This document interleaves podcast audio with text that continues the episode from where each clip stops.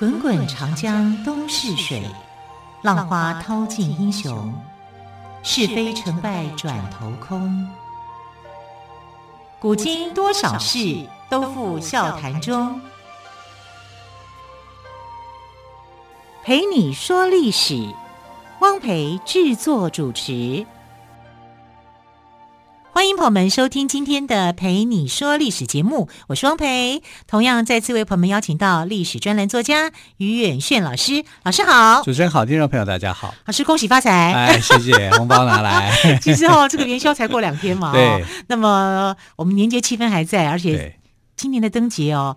台湾灯会刚好办在台北，对哦，感觉到热闹非凡哎。对啊，因为台湾灯会是这个每个县市轮流举办嘛。其实不管是各个县市办，都有它的特色。对啊，到现在。回到台北已经二十几年了，对啊，好像恍如隔世。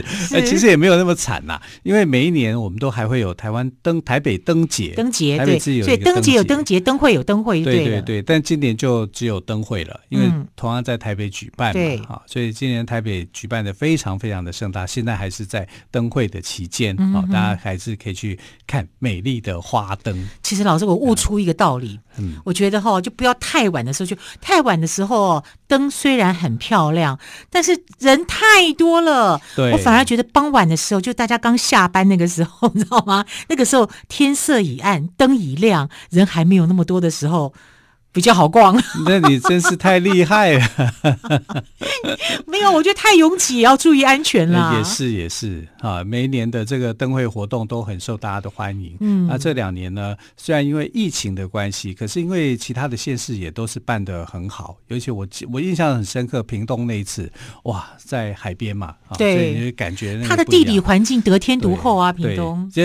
会觉得说哦，好偏远哦，有人会去吗？还真的好多人去看。只要你办得好，啊、真的很多人都会去。是，那今年在这个桃园也有这个客家灯会，也很有特色，哦、很有特色。对，对对在富冈这个小镇上面，很有人情味的。嗯，所以各个地方的灯节哦，大家都可以，如果你在附近都可以去看一看。对啊，而且可以有赚取很多的商机啊。你刚刚讲不是这个？呃，恭喜发财吗？恭喜发财吗？对，哎，其实大家就想发财嘛，这是古往今来、古今中外的一个很重要的一个原则。我就是想获利，我就是想要赚钱，嗯，对不对？啊，到底怎么样才能够赚大钱？对呀、啊，老师，你上次讲一个流禅的故事嘛，对不对？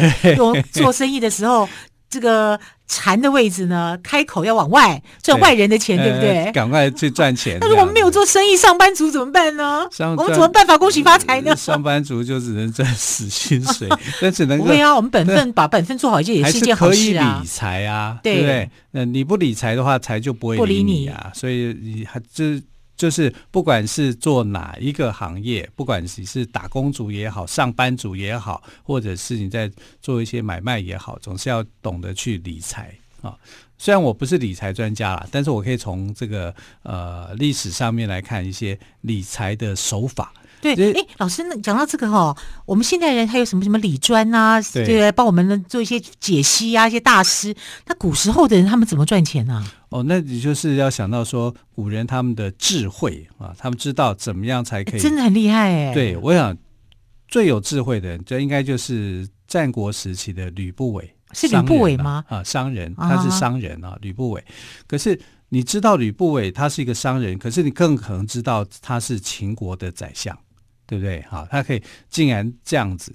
那他当时在当商人的时候，他就曾经去问过他爸爸，他就说：“爸爸，我怎么样赚钱哦才会赚到大钱？”他就说：“那你说啊，呃，你想要怎么样赚大钱？”他说：“如果我耕地耕作的话，我这样我可以比一般人赚多少钱？”他说：“耕地的话，大概赚十倍啊，人家人家赚一块，你耕地可以赚十块。”啊，因为地广嘛，啊，然后你这你每个人都需要粮食嘛，你这样是有赚钱的。其实我不太相信呢、欸，我觉得当农夫好辛苦的、欸，真的啊，靠天吃饭的啦，对，靠天吃饭都很辛苦的。对，啊，大家爸爸竟然这样回答他，就是说耕田十倍的利益，那卖珠宝呢？啊，说哦，卖珠宝百倍的利益。啊，就是赚的钱就更多了啊，因为珠宝是很稀有的。那你可能自己也要懂珠宝，对，你需要、啊、被骗你你一定要成为一门专业，你才能够对，要那个知识跟常识，对，不然你就只是散户被人家坑死那一种啊。所以他就说卖珠宝是百倍，那我说那我从政哦，从政的话无数倍哇，就点点点的 N 倍了。把古往今来，啊，所以呃，其实这个意思就是说，你能够从政，从政当官最好赚钱哦。马上点破，呃，对，所以呢，这个吕不韦他就开始在想，我要怎么样从一个商人啊，然后赚大钱，然后变成去从政，对，赚大钱，我就是要去从政啊，所以他才。这个有一个奇货可居的成语，就从这里来的嘛，因为他是看上了，奇货可居，对，他看上了一个从秦国过来的啊，被当做人质的一个王子秦异人，他名叫异人，对异人，所以他就从他身上，就是说我要投资他，投资他，让他成为秦国的国王。秦国的国王以后呢，那他就可以获利。为什么人家他？他就会感恩他嘛，他就会提拔他当大臣嘛，对不对？好，所以呢，他就认为从政的获利啊，这个利益太高了，因为他爸爸告诉他，这个价值无无法评估，你可能怎么样？你可能这个风险很高，所以呢，在古代你要当官啊，你虽然你很有这个利益，可是风险也高。所以，任何一个投资赚大钱的，你能够赚到大钱的，我像我们都是赚小钱呐，因为我们比较不敢啊，那比较敢去赌博的啊，去搏这么一注的啊，就是呃，你要高选择的行业要高利润，哎，有高利润，高利润就有高风险啊，对，就有高风险，所以要胆子要摇很大，胆子要大，你能够去赌他一把啊。然后第三个啊，就是你做这个生意，要不然就是独门生意。啊，我有一个祖传秘方，那我不会传出去给别人，那只有我有，对不对？那你就一定有办法赚到钱，啊，不然就是要寡占，啊，就是少数几个人那边做，那你别人都需要的，那你这样的话，你也可以赚得到钱，高风险啊，高利益，寡占或者是独占这样的一个市场。可是你看，寡占或独占的市场。在我们现在所谓的经济利益的一个条件之下，他会同意吗？不会嘛，因为这是要托拉斯嘛。如果是变成那个那个一个大集团的话，哈，就变成是一个独门的生意，那人家是不同意你的啊。不同意你的时候呢，现在的做法就会把你给拆散，好，然后怎么样去打压啊？在古代也是这样。你如果做独门生意给你做，这是犯规的。可是这个规有没有人犯？有。啊，比如说在战国时代，我们看到就是呃吕不韦啊，他这个奇货可居，他去投资了秦异人，秦异人后来当成当上了呃秦国的国王嘛啊，然后你就他就马上就这个过程也好久哎、欸，很久啊，所以他很有也，我也佩服吕不韦的耐心。你得要有很大的资本，对啊，然后你决定这样子做了，你就去做，最后他是不是赚到很多钱？如果从钱身上来算，他真的就是富可敌国，更多了啊，更多利益可以赚得到。所以，所以从政大概是春秋战国那个时代哦，最好的赚钱的选择。你说你要去当农夫，或者是当什么，大概赚不了什么钱，就是这样子啊，顶多十倍。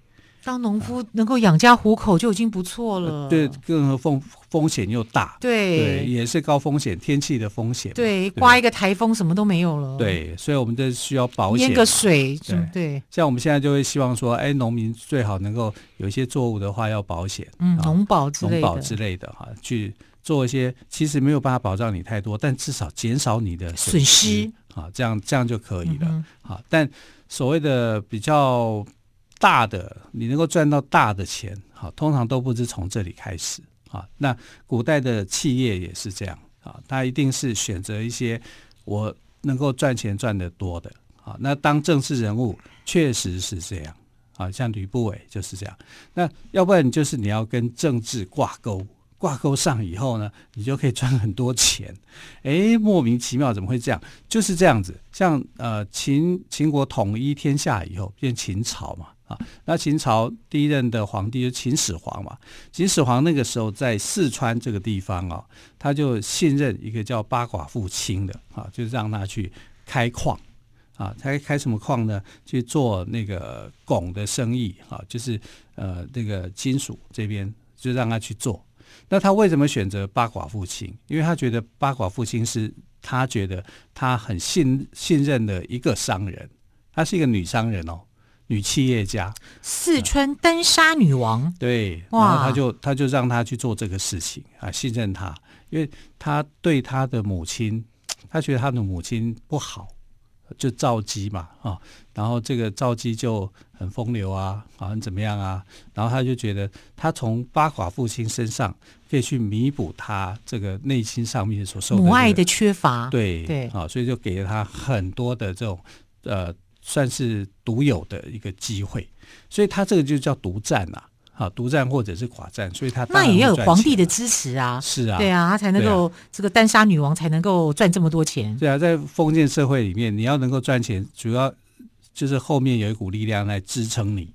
像呃，在汉朝的时候啊，这个汉文帝的时期啊，他有一个臣子也很赚钱啊，叫做邓通。嗯，怎么样赚钱法？他一个矿山给他。让他去自己去私人铸造钱币，哎，钱币都哇！那你看，我的铜矿都给你了，对啊，那他不就是世界最有钱的人？他就中央银行了吗？对呀、啊，所以后世有流句流行一句话叫做“潘驴邓小闲”，那个邓邓通就是他。哇！哇，邓通到底有什么样的本事呢？当然也是皇帝在后面支持啦。对，好，更多有关于怎么样古代人怎么赚钱的故事，我们先休息一下，再请岳轩老师来告诉我们。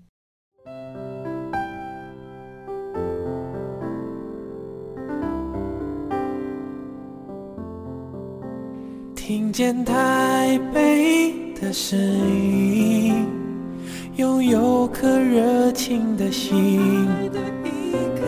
有爱与梦想的电台，台北广播 FM 九三点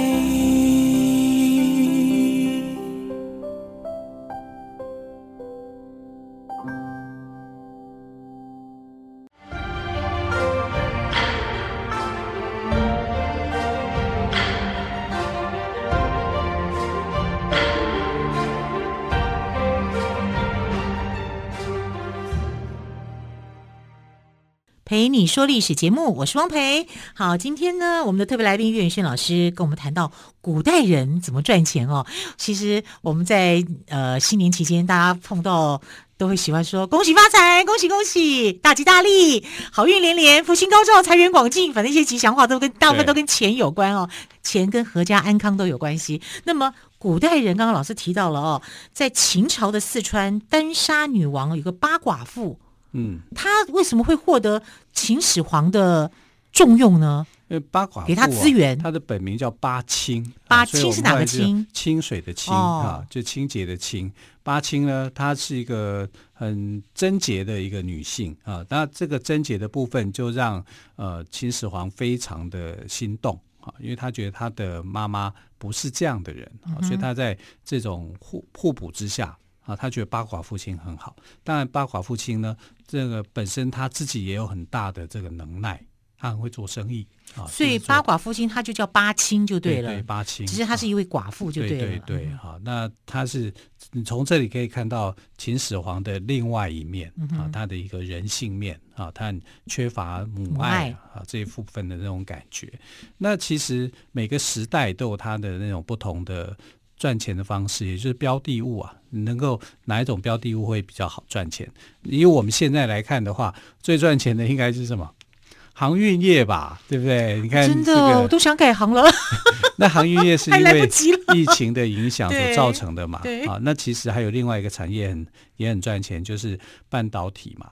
晶片嘛，啊、对不对，对？这个世纪在争夺的是晶片嘛，对、啊。然后这个你可以看到台积电就就获利就很高嘛，几乎被我们称为叫做护国神山一样，护国神山。对对，那好，再往前推，十八世纪的时候最赚钱的行业是什么？其实一个全球化的行业叫瓷器啊，瓷器呀、啊，对，对，瓷器那时候是非常非常赚钱的啊，就是你看到这个呃。德国啊，就是现呃当时的萨克森王国，为了要买这个明朝的瓷器，他用五百个这个士兵啊，去跟他旁边的国家叫普鲁士去做交换。哎，那普鲁士说：“好，你给我五百名士兵，我把瓷器给你。”就用那个明朝的那个瓷器跟他做交换，青花瓷来做交换啊！你可以看到，就是说，那当时萨克森的国王为什么要这样子做？因为萨克森国王就在想说，我如果能够研发好瓷器，因为那个时候欧洲人不会做瓷器啊，我能够研发好这么漂亮的瓷器，烧出这么好的东西的话，又高贵又好看又赚钱啊！所以后来在萨克森他们就研发出来了啊，研发出来。呃，现在在全世界排名欧洲第一的麦森瓷器，就这样子产生的啊。然后他们就在十八世纪的时候，德国第一名瓷麦森瓷器，对对，对。然后，然后这个麦森瓷器产生以后呢，就影响了整个欧洲。到十九世纪的时候，他们已经不需要啊去。买中国的瓷器，因为那个时候的他们的瓷器几乎都是从东方来的。那他们怎么研发呢？不是一开始只有中国在制造吗？对，他们的原料、物料，还有他们怎么知道中国人是怎么制造出来这么棒的瓷器？那么他们在跟进，然后我可以讲青出于蓝吗？其其实那个时候，呃，很多的国家啊都想想尽方法啊，要到中国或者到日本，反正那个产石器的国家去偷学。啊，可是不知人人家就是会防你嘛，防这个这个叫做独门的东西，我以为这叫留一手，而不会把真正的那个告诉你啊，然后就会告诉你说，哎呀，你这东西呀、啊，你有我的肉，却少了我的骨。就英国人一听就说啊，少了骨，我是不是少了什么东西呀、啊？是啊，所以他们就是做了很多的牛骨，收集了很多东西、嗯、啊，然后就。制作出来的瓷器，哎，就是这样，这样还是可以制作出来哦。他们叫这个叫做啊，bone china 骨瓷，骨瓷，骨瓷是这样来的、啊，这有点邪魔歪道的。因为瓷器本来就是瓷土嘛，对啊，瓷土去烧制变成的啊。问题是他们不知道嘛，不知道这个这个土到底怎么来的，挖不到这个矿。它到底他们那边有没有产也不晓得。那如果我们用一般的粘土啊，一般的土壤去烧，烧不到那种程度，就整个会软化啊，因为差不多烧到五六百度啊，这个陶土就不行了啊，它就会变形啊，所以他们烧不出来啊，所以就没有办法这样制作。那后来是有一个天才的，这个叫什什么家啊？算是数学家啊，但但但是他其实。那个时候他是一个炼金师啊，叫做贝特格，他就在普鲁士那边吹牛，就说我可以炼制出金子来啊。他就想，那国王就在想，普鲁士国王就想说，哇，那这样很棒。结果发现这个小鬼根本就是骗人。啊、这是个后来这个小鬼贝特格他就跑到萨克森去啊。那萨克森的这个国王就想，你给我炼出来，你不要给我练什么，你给我练这个瓷器练出来啊。就想办法去破解，就把关起来。关起来以后呢，他就找来他的老师啊，就指导他的老师，两个人一起研究啊，研究了好几年，用了几千几万种方式，终于找到破解中国瓷器的方法。啊，其实就是瓷土加高温啊，这样子来烧制出欧洲第一块的白色的瓷器。他们终于成功了，但其实他们也很可怜啊。对，中间的过程是很辛苦的。对，被这个国王这个虐待的很惨哈，就是抓起来了。当然也不是它的源头，当然历史就是这样啊。但你可以想象得到，十八世纪那个时候最赚钱的啊，就是瓷器啊，因为中国。把这个瓷器卖到全世界去，它变成一个全球化的一个东西，就类似像现在啊这个半导体晶片一样啊，它等于是那个时代的一个宠物啊。然后再往前推，你说你就你就很难相信说哪一个东西是有具有世界性而且赚钱的。盐巴，盐巴，对，盐巴，我们现在不是唾手可得吗？对啊，一包二十块，便宜要命，对不对？因为我们这边是靠海啊，我们那种精致盐很多啊，可是中国内陆的地区没有盐巴嘛，啊、对对很缺。这可能是井盐或者是山里面的岩盐、岩石里面的盐，那不好开发，不好开采，很难呐、啊。所以靠海的地方是很容易的。所以在战国时代，齐国啊，他们就因为靠海，山东嘛，他们就以就做盐啊，然后就这样子一个就就发展出来。可是你用海水去做盐的时候，会有个缺点，那苦的啊，因为你没有去。知道一些方法把苦味给拿掉的时候，哎，这个部分我们真的是外行哎，对，就不好吃。我们看到人家采盐好像很容易，其实中间有很多一些窍门是我们不懂的。是啊，他们底下还会有一些过滤，对，是很其实很辛苦的。对，到现在精致盐就更方便了，对，就要用知道说用更好的方法去，所以我们现在的盐都很便宜啊，是，就是因为我们懂嘛。那过去的话，盐很稀少，你又需要，然后它又不容易制作出来。那这个可以变成寡占行业耶，是啊，它是很赚钱的。是啊，所以以前那个私私销卖的卖的是什么？卖私盐。对，因为盐铁这两项从汉朝开始就是公卖。哎，为什么要公卖制度？国家要经营，因为它利益很高，利润很大啊。所以像呃明朝跟清朝的时候。卖盐的，哎呀，那个身上有咸味的，那钞票都多啊，白银都多啊，就是这样子啊。然后那个私盐哈，就是呃有别于官盐的私盐啊，私人去做的，甚至还有这个呃私销，哎，就是走私啊，是卖盐。你可以知道说，卖盐是当时非常赚钱的行业，甚至盐可以当做钱来计算。我把盐做成一个像钱刀币的形状，因为以前的钱币的形状不一定是圆的啊，它可能是做成刀子状啊，叫做钱刀嘛啊，然后他就把这个盐啊做成钱刀的这个样子。你看盐哦，这个金我我没想到说，继晶片啊，晶片是现在这个阶段里面最赚钱的，然后上一代上个时期是瓷器，瓷器在上一个时期是盐。盐是很赚钱的，柴米油盐酱醋茶，因为生活中少不了它。是啊，你有需求的话，你那个就有赚钱的商机。对，那再往上一点又是什么呢？是茶，茶叶，茶叶，茶叶也很赚钱啊。从唐代的时候就发现说，茶可以变成这个从药用的变成食用的，生活里面所需要的。然后他们就确立了这个茶的重要性，然后一些边疆的民族、外族都需要茶，因为他们觉得喝茶对他们自己的身体会很好啊。他们有时候会呃大便不通顺啊，或者干嘛的啊，就需要用茶啊。所以茶反而变成是一个专卖药饮的哦。对对对，所以在你看，我们有很多茶马古道，嗯哼，茶可以拿来换马。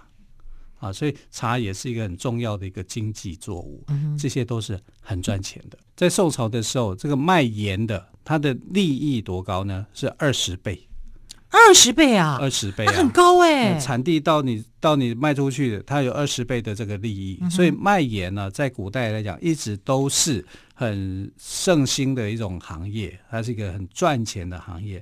包括像唐朝末年的这个黄巢，都是卖盐的。是黄巢之乱的黄巢吗？黄巢，对，他们本身就是盐销。因为他是一个盐商啊，哦，盐销啊，销啊，因为它不正当的。哦，对，不正当要用“销”字这个字，枭雄的“枭”就对了。对对对，哦、那明清时代，你看满地都是盐商，最赚钱的都是盐商，是他们的税赋的重要的来源。嗯哼，你要知道卖盐。很赚钱哇！原来古代卖盐是这么好赚钱哦！非常谢谢岳轩老师今天跟我们讲古代卖盐好赚钱的故事，老师谢谢喽，谢谢，谢谢亲爱的朋友，我们就明天再会，拜拜。